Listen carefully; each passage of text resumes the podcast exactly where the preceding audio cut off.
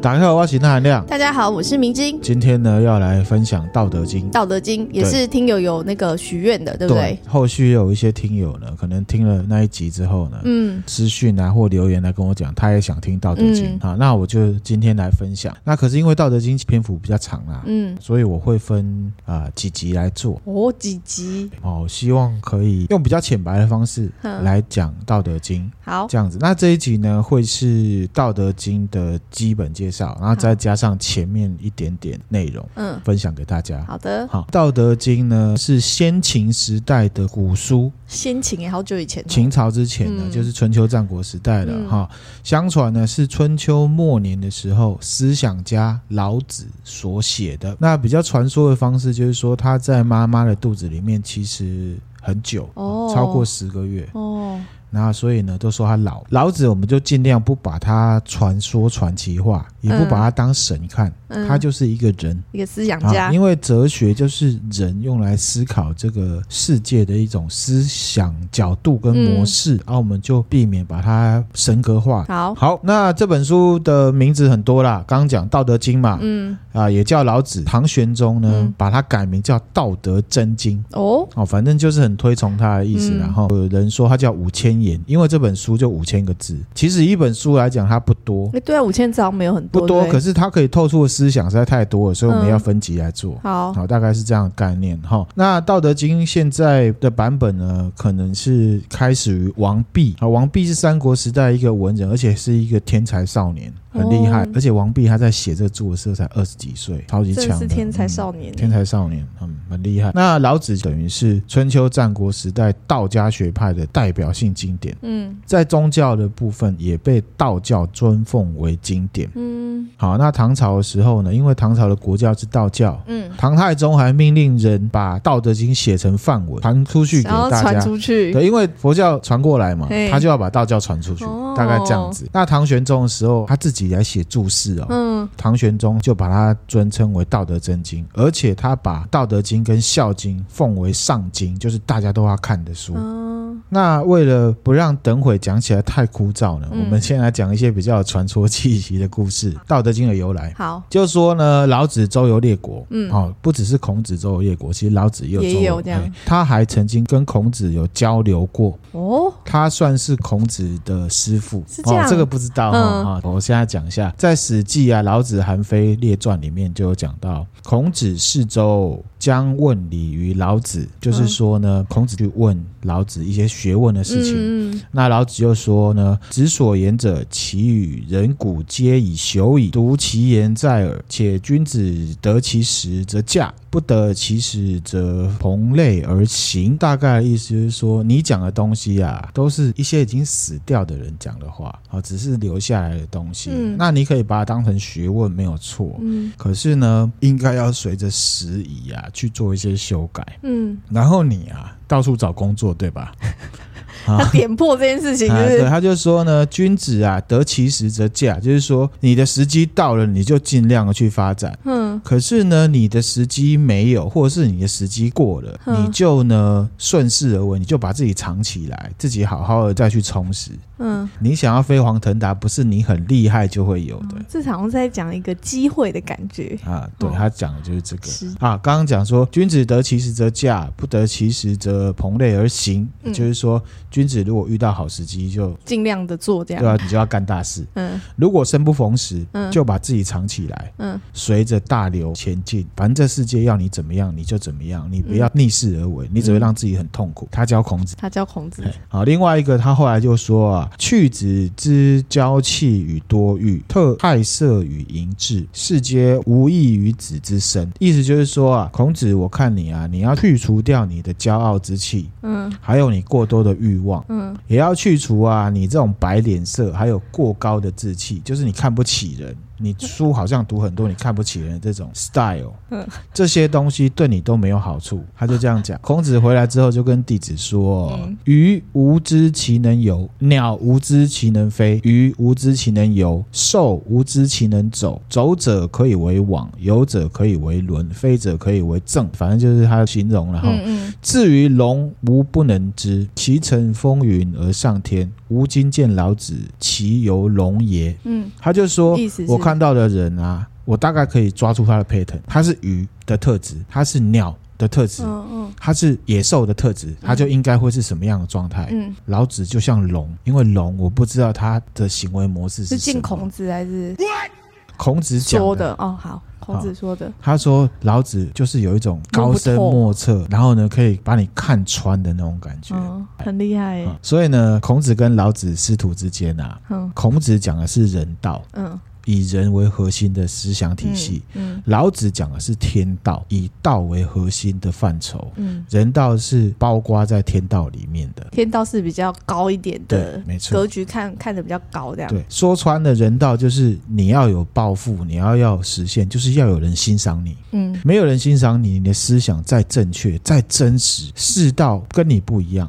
你就不会实现你的愿望。嗯，天道不一样，这东西不管你信不信，反正它就是那样运行哦， 啊！你会算易经，你再会算，你也没有办法改变它，你只能算出来说啊，会是那样，你只能避，你只能面对，嗯不论好坏，嗯算出来好的，你就要做好准备，嗯，之后要冲了。呃一个是人道，一个是天天道道。等一下要讲的《道德经》也是一样，它就是讲天道。嗯好，那其实呢，早在一千七百年前啊，晋朝的学者葛洪，这也是很有名啊。嗯他就说啊，道者儒之本也，儒者道之末也。嗯就是说，其实啊，道这个哲学跟儒这个哲学，以哲学来看的话，其实道是儒学的本质。嗯儒学只是在讲道的一个部分，嗯，因为它是讲这个世界的逻辑，嗯然后儒就是讲其中一块人的这一块嘛，嗯大概是这样的道理。所以呢，其实从春秋战国一直到西汉啊，百家争鸣，还有什么法家、墨家嗯一大堆，对不对对？其实以中华文化圈啊，学术跟意识形态的领域，嗯老子跟儒家为主。嗯，那你说谁高谁低？我觉得角度不同，角度不同，看事情的角度不同，范围也不一样。嗯道德经》为什么会很重要？就是因为其实黑头发、黄皮肤的人，我们的脑袋里面就是这些思想，道家跟儒家，只是我们不太知道、嗯不太清楚而已啊。因为已经融入生活当中嘛，对不对对，而且老子很传奇啊。嗯早先呢，原本是在周朝担任这个史官啊，嗯写历史的。嗯那因为后来周朝就灭亡了嘛，嗯他就西出函谷关啊。函谷关是河南省三门峡市，真的有这个地方。嗯，然后就遇到一个守关的官员啊，嗯叫做尹喜。尹喜，哎，刚刚有讲到嘛，哦，对对啊，对，华山派有人拜尹喜，嗯共同始祖是尹喜。这个尹喜他本身就读书人，然后呢，他爱好天文啊。嗯，哇，那时候就爱好天文对，诶，他有一天晚上，他就站在这个楼上面看星空啊，嗯就看到东方啊有紫气祥云汇集、哦，而且很长，而且那形状像一条龙一样，感觉这个气是往自己这个方向而来。哦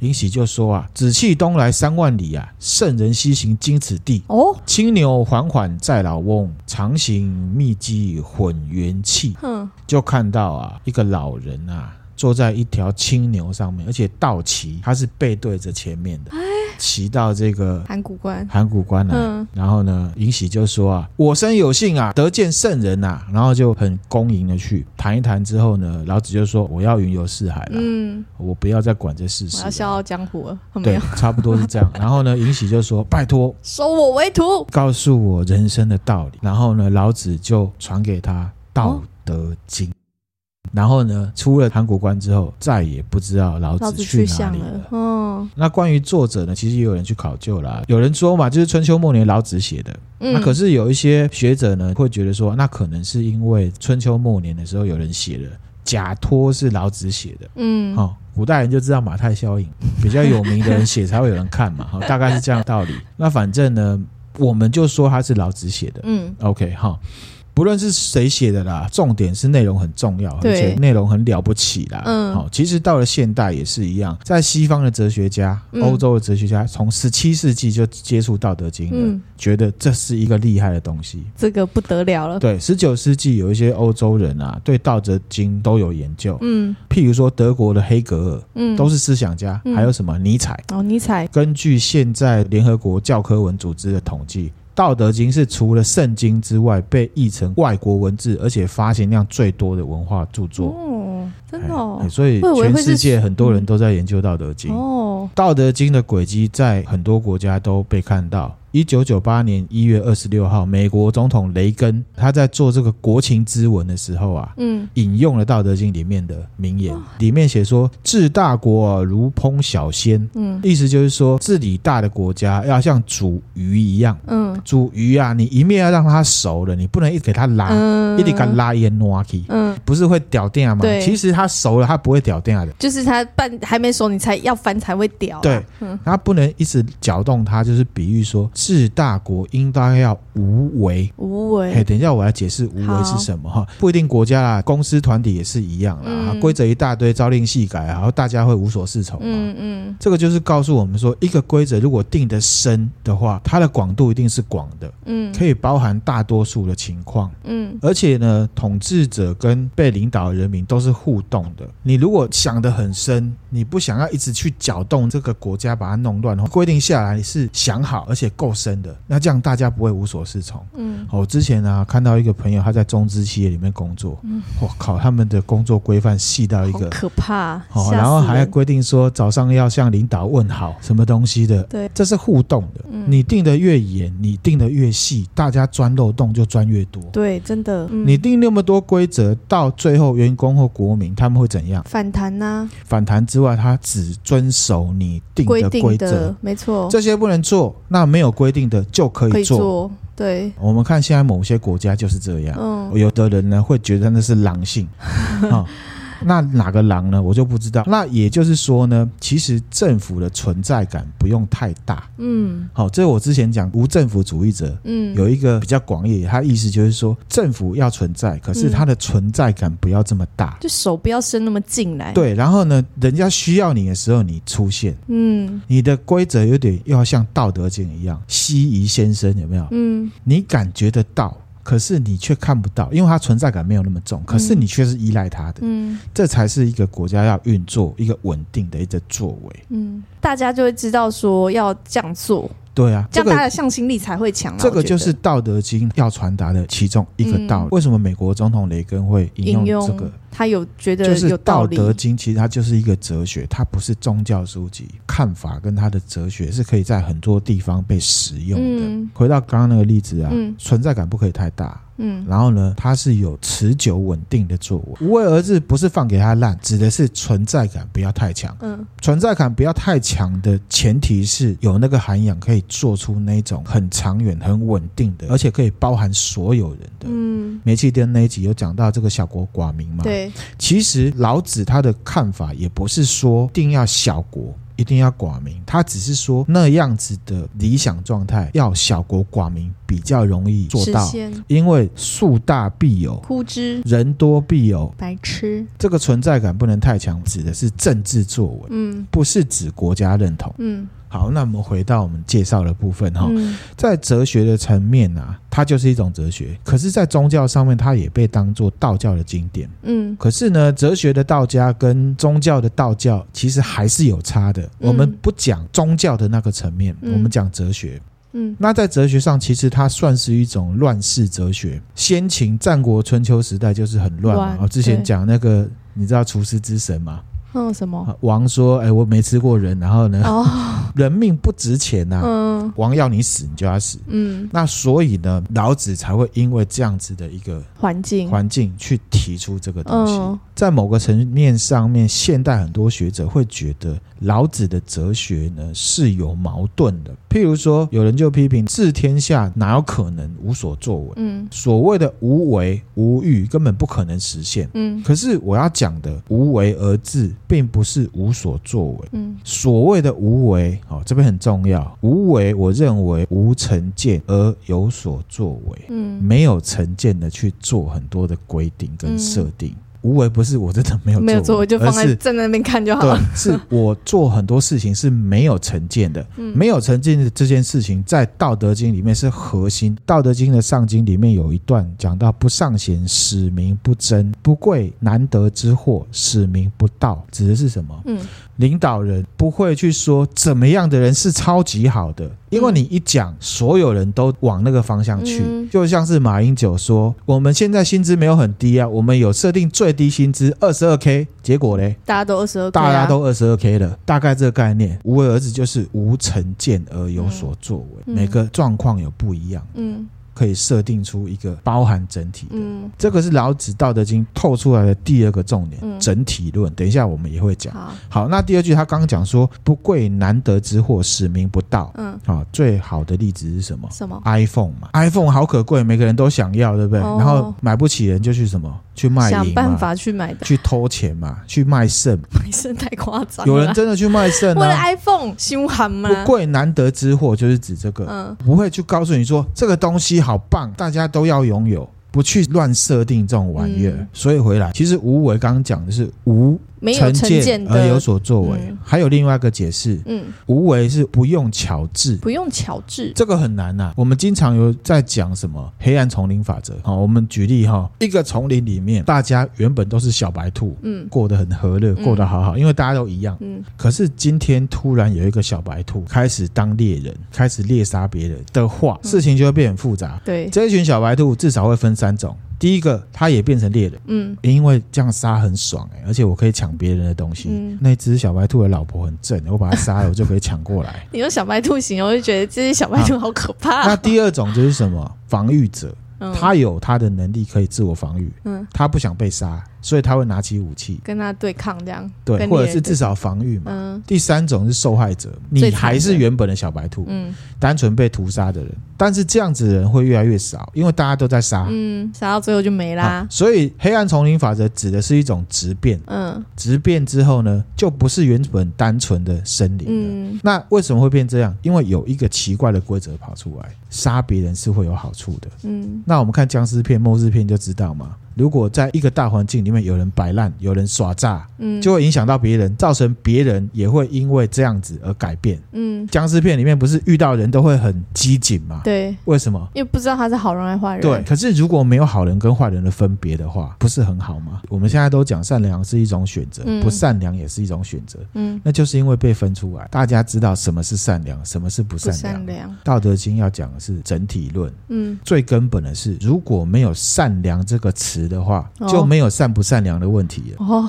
这个或者是如果没有不善良的话，就也没有善良。善不善良的问题了。嗯好，我们来练习一下《道德经》的逻辑。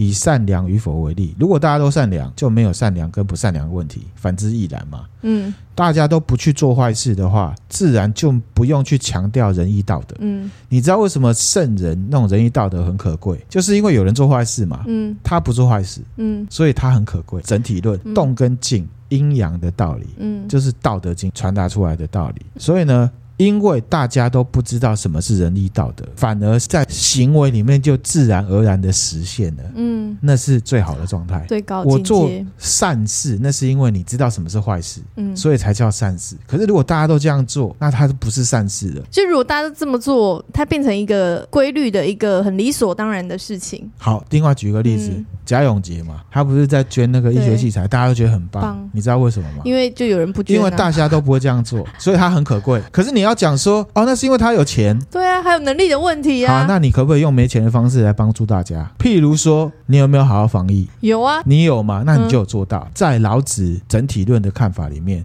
你做的事情跟他做的事情是一样的，哦，都是好，事，嗯大家都是这样子做，而且不会觉得那是好事，因为没有坏事，嗯没有人很白目说出来胜啊。嗯啊、大家来群聚啊，哦大家来帕巴球啊，没有这种事情。嗯所以这件事情就变成是正常的事情，没有好跟坏。嗯好，所以呢，回过来就是说哈，一个理想的国家领导者依据《道德经》有没有嗯并不是告诉大家要去追求财富，告诉大家人民有钱啊，而是追求尽量的公平跟正义，大家都差不多。你不会想抢我的，我也不会想抢你的。我看不出来你是做好事，那现反在正就是这样，没有什么好事坏事。那现在所有的国家，国际嗯上所有国家、全部都没有做到这件事情啊，他就是告诉人民，我们国家有没有钱才是我这个领导者做的好不好。对，所以没现在没有任何一个国家有在我遵告诉循你，个这哲个是我学。们被训练出来的，这个就是煤气灯环境啊。嗯，老子不好意思哦，你想对讲的没有，现在没有任何一个领导者有做到哦，他之所以会被推崇，一样依据《道德经》，就是因为大家都做不大家到。都做 不到，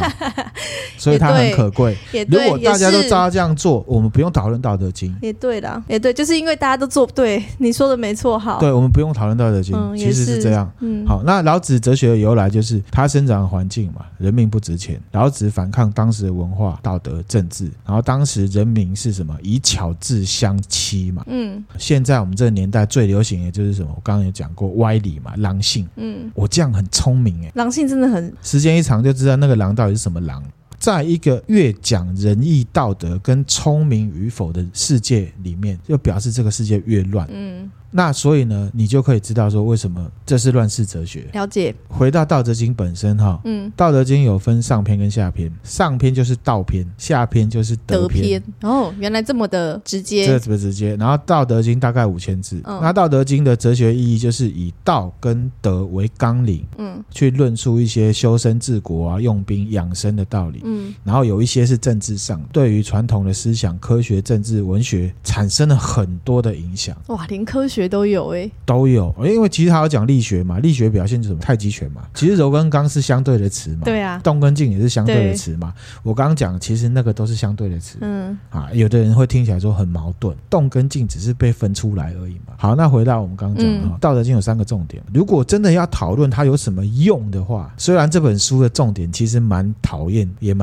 摒弃去讨论什么用不用的问题。嗯，工具性的，对，有三个重点。嗯，第一个，他讲天地法则嗯啊，譬如说道生一，一生二，二生三，三生万物。嗯第二个，他讲为人之道，上善若水，水利万物而不争。嗯第三个，他讲处事原则，嗯譬如说“金玉满堂，莫人守之；富贵而骄，自遗其咎”。总之就是道跟德这两篇，嗯，就是是《道德经》的组成。好，那我们现在来讲一个最重要的。好，你好说，其实我刚刚也有试着来讲过了，嗯可是我觉得有点模糊。道跟德的解释，嗯道就是我们所存在的宇宙，嗯，德就是宇宙运行的规则。哦，你也可以用类比，等一下我会来举例。好，白话的说，我们不要讲宇宙，那么远的东嗯那么西远，嗯，道就是我们所存在的场域，环境吗？对，德就是我们在这个场域里面行为跟判断的基准。判断的基准譬，如说，你在公司这个道体的时候，你的德会是什么？嗯不能打瞌睡嘛，嗯，你认要真工作你嘛要，死盯着荧幕嘛，嗯你不能一直站起来嘛，嗯，然后不能一直跟朋友聊天嘛。对，道跟德大概就是这个规则，好，嗯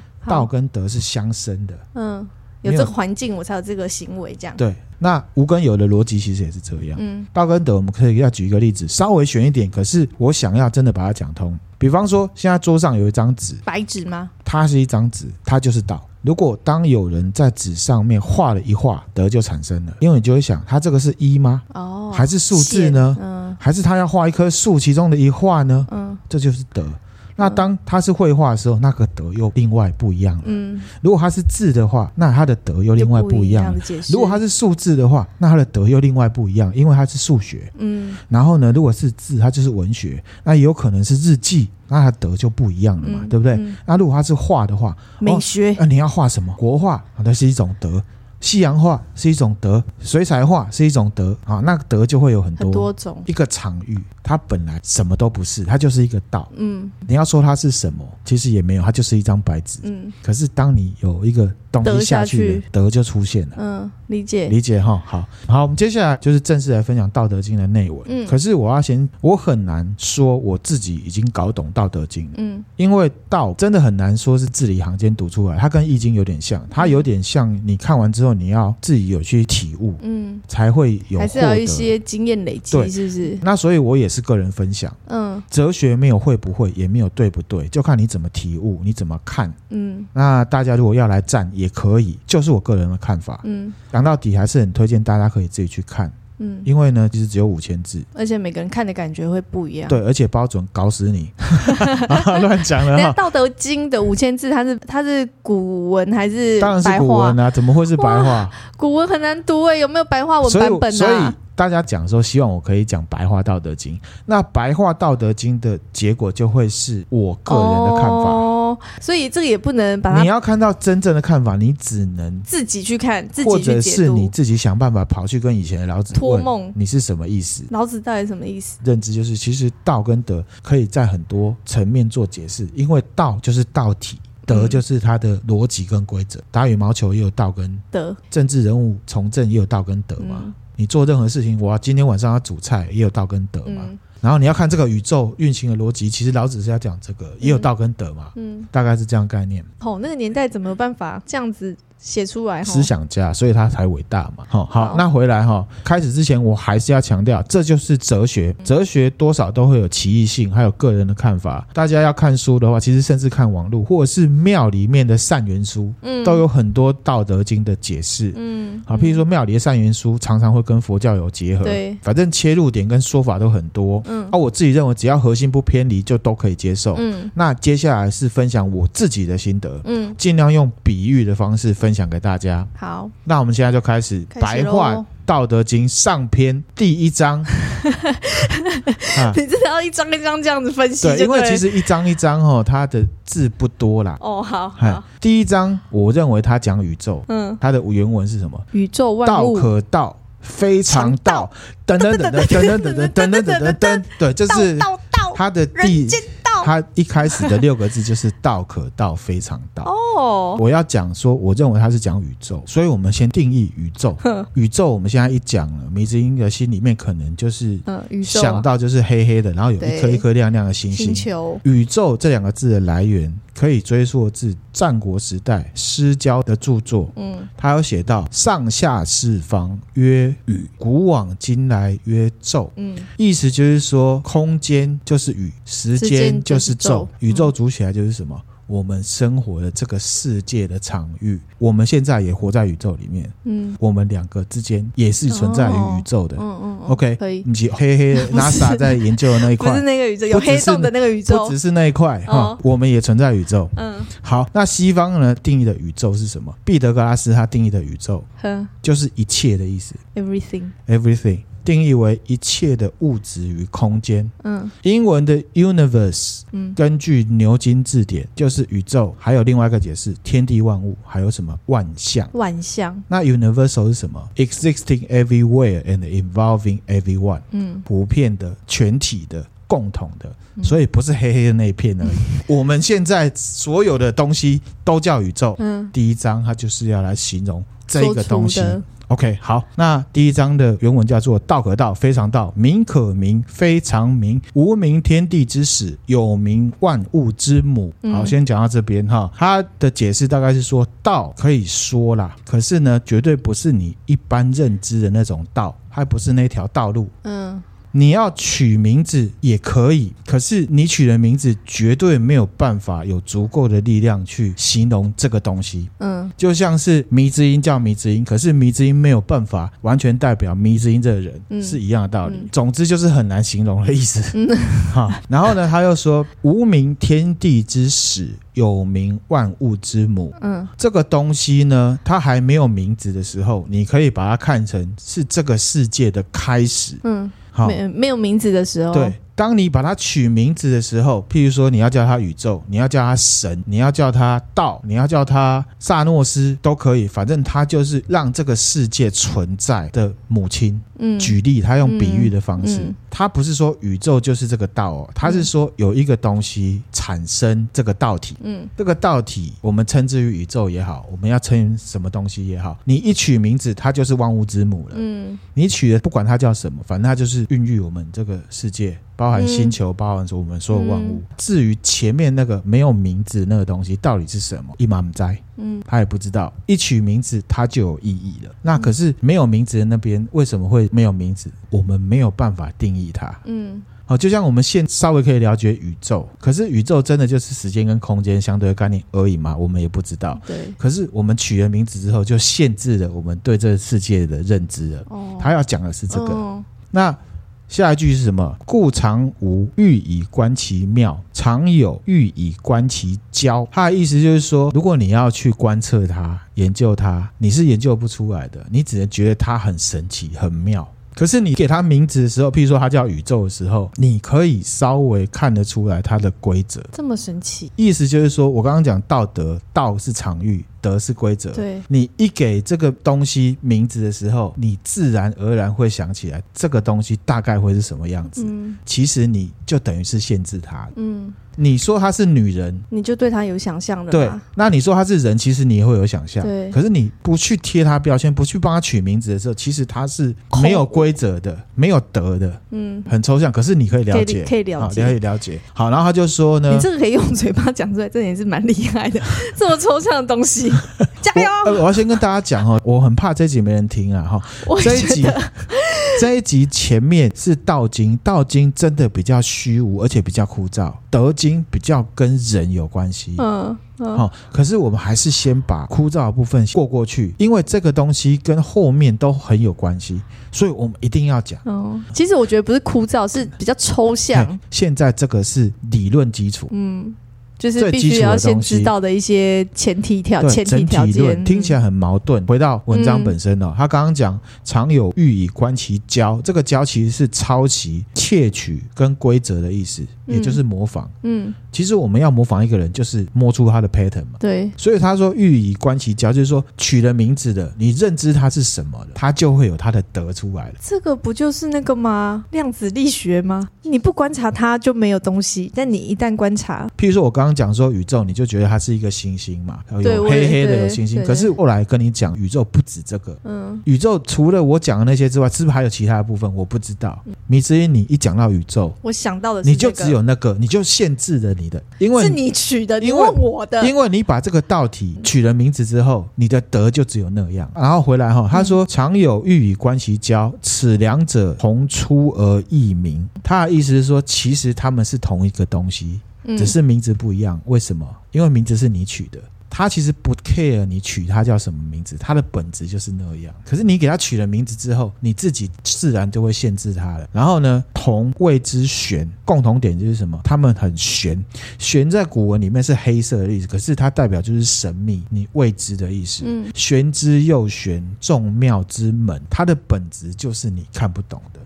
好、第一章是很讨厌的、就很玄的、好、解一下哈、所以呢，他意思就是说，如果从虚无的角度，你是可以揣摩它的奥妙的。可是因为你看不到，可是你感觉得到。嗯从实的角度，就是你给它取名字的，你就可以看出它的轨迹。譬如说，宇宙就应该是很多星星转啊转的，然后会有陨石，然后会有什么东西，它产生的一个东西叫 A。另外一个东西叫 B 啊，那这个东西一个在上面就叫天，一个东西在下面，我们就叫它地。地可是它的本质是不是天跟地？没有其实它它不就是一个 care 你管它它叫什什么。它就是存在在那边。然后他又说，实有跟虚无只是说法不同，其实他们是同一件东西，它只是一个状态而已。譬如说，这颗球被丢出去了，它是动，它只是一种状态，可是我们给它取名字，它叫动。掉下来了，跳跳跳跳到最后它停下来了。它就是静，它就是静，可是它是状态，不会影响它是球这个本质，只是我们取了名字。嗯动跟静就是德，球就是道，嗯，大概这样的概念。好，其其实说穿了就是 chaos 啦，嗯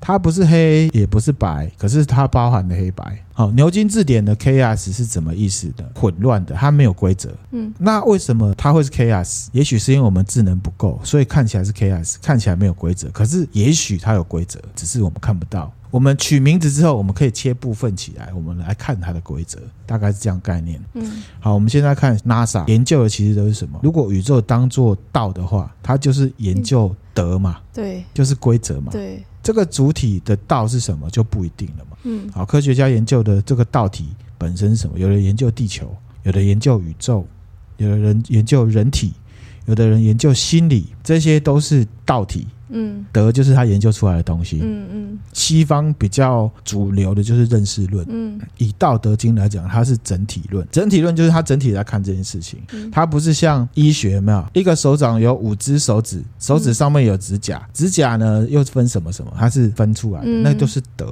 道德经》它是整体论，它是先从整体来看，嗯所以他刚刚才会讲的这么玄，摩沙狼天涯无为嗯这种概念。弗洛伊德的心理学，人分为本我、自我、超我嗯分出来。嗯，可是如果是整体论的话，直接看这个人，他不会去说啊什么事情是你的超我影响的，什么事情是你本我影响，他是整体来看这个人。嗯明朝有一个憨山大师，他说什么？分别是事，不分别是智。嗯分别出来是你学很多东西，你看得出来那是什么；嗯，不分别，这是你的智智慧。慧，好、这个就是东方整体论的一个概念衍生出来了。嗯好、这个也分享给大家。刚接触《道德经》的时候，都会觉得有点矛盾、啊，嗯不过可能一下子就习 惯了，因为它本身呢，在逻辑上其实也没有错的。嗯那第二章呢，它也是延续这个整体论哦。他说呢，天下皆知美之为美，斯恶。嗯意思就是说，天下的人啊，都认为这个样子就是美，那丑就产生了。啊，哦天下的人都觉得哦，那个人是善良的，那恶就对被分出来了，，嗯就是我刚刚讲的那个对意思嘛。嗯如果大家都一样的话，嗯没有善恶，所以《道德经》其实最不推崇就是道德，因为如果是在一个理想状态，根本不用去提倡道德这东西。嗯然后呢，下一句是什么？有无相生，难易相成，长短相形，高下相迎，音声相和，前后相随，恒也。嗯他说有跟无是相对的东西，嗯难跟易也是相对的，的，长短也是，长得高长得矮也都一样，嗯那个就是分别出来，那就是你的德去把它分出来的。嗯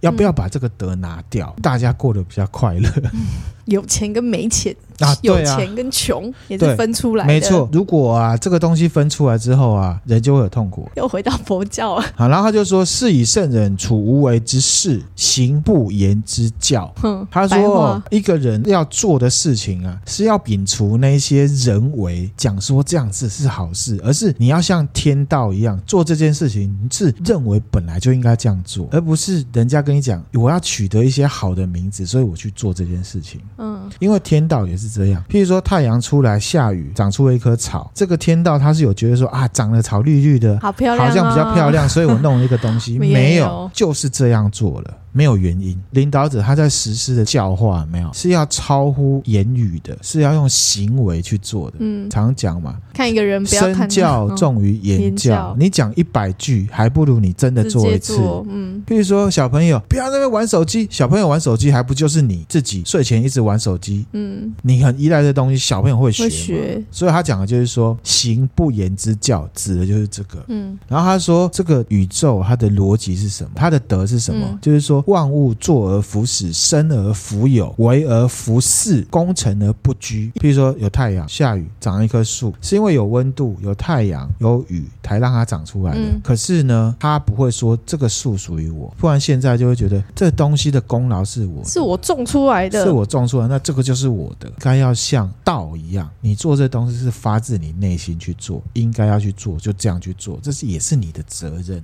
嗯，而不是说做这东西是为了要什么。为了被大家表扬，就像我之前讲的那个汉传佛教嗯达摩跟梁武帝讲的，此为有为法，没有功德。嗯你建佛寺、刻佛像是为了让我来称赞你说，嗯，哇，干你得好好棒，棒，嗯好，那就不用做了，嗯好，不用做，这跟道的逻辑是不一样的。嗯帮助别人的是为了民生的话，本质上你的意义也就不在。记不记得功夫里面，周星驰用了万佛朝宗把对方打趴在地上之嗯后，然后他趴在地上，他说：“呵呵呵这是什么功夫啊？”嗯然后他就说：“哦，这是万佛朝宗啊，你想学啊，我教你。”嗯，这个就是道，他不会觉得说：“哎呦，我怎么教你？你那么坏。”他就觉没得有你想想学，学我就教你。你，哇，没想到也可以讲到功夫 啊，周星驰有很多的作品，其实都有。佛道里面的道理是很多的。对，但是你没有讲，我没有把它联想在一起。他讲了这第二章，他要强调的是什么？本质的重要，嗯本质是怎么样就是怎么样，没有那么多目的。嗯因为你对一个人或事或物有了目的，那就会产生标准。嗯，比如说，我今天帮了一个人，他什么都不说就走了，你就会妈的，连声谢谢都不说，或者是美女，你扶她起来，她没有给你一个没有跟鞠躬你交换 line 就不行，就会觉得白做了，对，这会样觉不得白做行了啊，。这样对子，天道不会做这种事情，想要帮忙你就帮忙，这也可以讲到夫妻之间的相处啊。嗯你的另一半在热恋的时候，他是你的真命天女或真命天子，嗯你心里面只有他。嗯久了，火退了，腻了，嗯，你开始把他跟别的男人或女人开始比，比嗯跟帅的比，他当然比较丑啊。嗯跟高的比，他当然比较矮啊；跟有钱的比，他当然比较穷啊；跟浪漫的比的话，他当然是个呆头鹅啊；跟拘谨的比，他当然比较懒散啊。嗯这可能一个人变或不变，是要跟他这个人本身比的，不是拿来跟别人比，对啦，没错。这个才是本质。嗯又比方说，我们现在看动物星球频道，嗯，看到一只狮子在猎杀猎物，有没有？嗯你看你会觉得哎呀，好残忍哦。可是有的人会觉得，他在丛林里面，他就是为了吃饭嘛，求生用的啊，他就是要吃啊。嗯，可是如果狮子跑到台北市吃了我们家丁丁，天哪，你一定觉得它很残忍，对不对？我怎么没有把小狗顾好，不要让它被吃啊，差掉不？多非常。我要讲的是说，道体不同，场域不同，德就不一样。嗯，不要标成为准就不同，同了解啦。所以你要看它的本质究竟是什么。其实本质而言，狮子只是在吃它生活中的一餐，嗯它可以它在选择求吃生丁丁，它也可以选择吃钠含量。嗯，你会觉得它在攻击，可是它其实是在吃，它只是在求生。那个就是德的不同。嗯，所以本质上没有什么道德问题。虽然这本书叫《道德经》啦，可是它反而不崇尚道德，嗯反而只是在强调本质。道德、美丑、贫富、高矮、难易，都是人在分的。嗯它后面有讲一句话，叫做什么“大道废有仁义”，指的就是说大家都不记得本质之后，就会开始分仁义。听起来很好，可是其实是因为有人做坏事，你觉得仁义很好。嗯，有比较才对知，好，道。贾永杰的例子我们也讲了嘛，哈、嗯，哦，其实这个道理在我们世界上可以看到。对啊，譬如说，越强调团结的国家，代表它越不团结。，对强调富有的国家，就其代表实都不怎么样。嗯好，有钱的人他根本不会讲。嗯，这个是现在先进的国家都在欧洲，他他们们也会不会到处一直对跑出来不跟他会说耶我们很强盛，我们很团结？我们什么国民福利很好，他们也不会自己没去有讲这件事情。不要去强调什么是好的，那可以强调什么是不好的吗？可以强调什么是强调恶什么的是不好的，那好的就会出来，出来之后大家就会去那里，那跟你强调什么是好的不是一样 吗？不尚贤，使民不争，就是说啊，我们很推崇这个。现在呢，IG 上面大家都要是肌肉男，所以去人去练肌肉，大家都爱看的嘛，嗯啊所以大家就去练啊。有的人嗯为了整形，没有钱可以整形，就去卖淫嘛。嗯啊，有的人根本就练不出来，可是练到肌肉都已经纤维化了，还是在练。嗯的人呢，为了健身吃东西，跟家里面闹革命。你们都吃油炸的，妈妈我不要，我不以后不回家吃了。你去强调很多东西，会有很多衍生物。不贵难得之货，使民不为盗。最明显的例子就 iPhone 嘛。嗯哦，这东西好棒哦，你值得拥有。然后呢，怎么样怎么样？然后我拿不到的话，我好像就是怎么样，很落伍啊，这样、就有人一样嘛，又去卖淫，有人去卖肾嘛。你这种卖淫吗？不见可欲，使民心不乱。就是说，不要去强调那些东西很棒，大家都不会乱七八糟了。譬如说，哦，要做口罩，只要没了，我靠，大家又去抢。嗯这，种事情如果没有，就不要去传什么假消息。可是这真的好难哦，有人就是会这样哦。啊，为什么《道德经》可贵？我还是要讲，因为大家都做不到。 做不到 OK，因为好，讲真的，就是都可以了解他的道理在，但是真的很难呐、你要自己做到，不要要求别人啊。我常常在讲，有的人念佛经是拿来要求别人，哦，你知道有这种人。有我们看书，我们学习都是要要求自己。好，好要求自己从自己开始做起，要求自己影响别人是最好的起点。然后他说呢：“是以圣人之治，虚其心，实其腹，弱其志，强其骨，使民无知无欲。没有欲望。夫智者不敢为也，为无为则无不治。”他的意思就是说呢，什么意思？譬再如说讲一你不要下去。树立太多的目标嘛，现在把房地产炒那么高哦，然后买得起的才是有钱人，才是正常的生嗯活。而哦中产阶级是最好的生活模式，统治阶级会这样讲，为什么？嗯要奴役人民嘛，让大家家这样去做。嗯其实你不要去讲这些东西，嗯 大家各适其所。嗯好、刚刚也有讲例子啊，现在网络上一定要低罩杯以上才是正妹。嗯，好、然后要跳点韩国舞，要敲骨盆才流行。江湖本是在复健是不是？虚其心，就是说让自己很谦卑，嗯不要压起来，就是说哦，别人老婆很正，我想要来一口，我的老婆已经很好，我就这样就好了。那我们这一集呢，就先分享到这边，嗯着重在《道德经》的介绍，还有最基本它的逻辑。嗯那接下来我们会分章节一章一章的下去。嗯。那今天分享的内容就到这边啦，谢谢大家。那如果觉得我们的分享内容还不错的话，欢迎追踪我们的 IG 或 FB，也可以抖内我们，给我们一点小小鼓励哦，谢谢大家，谢谢大家，拜拜拜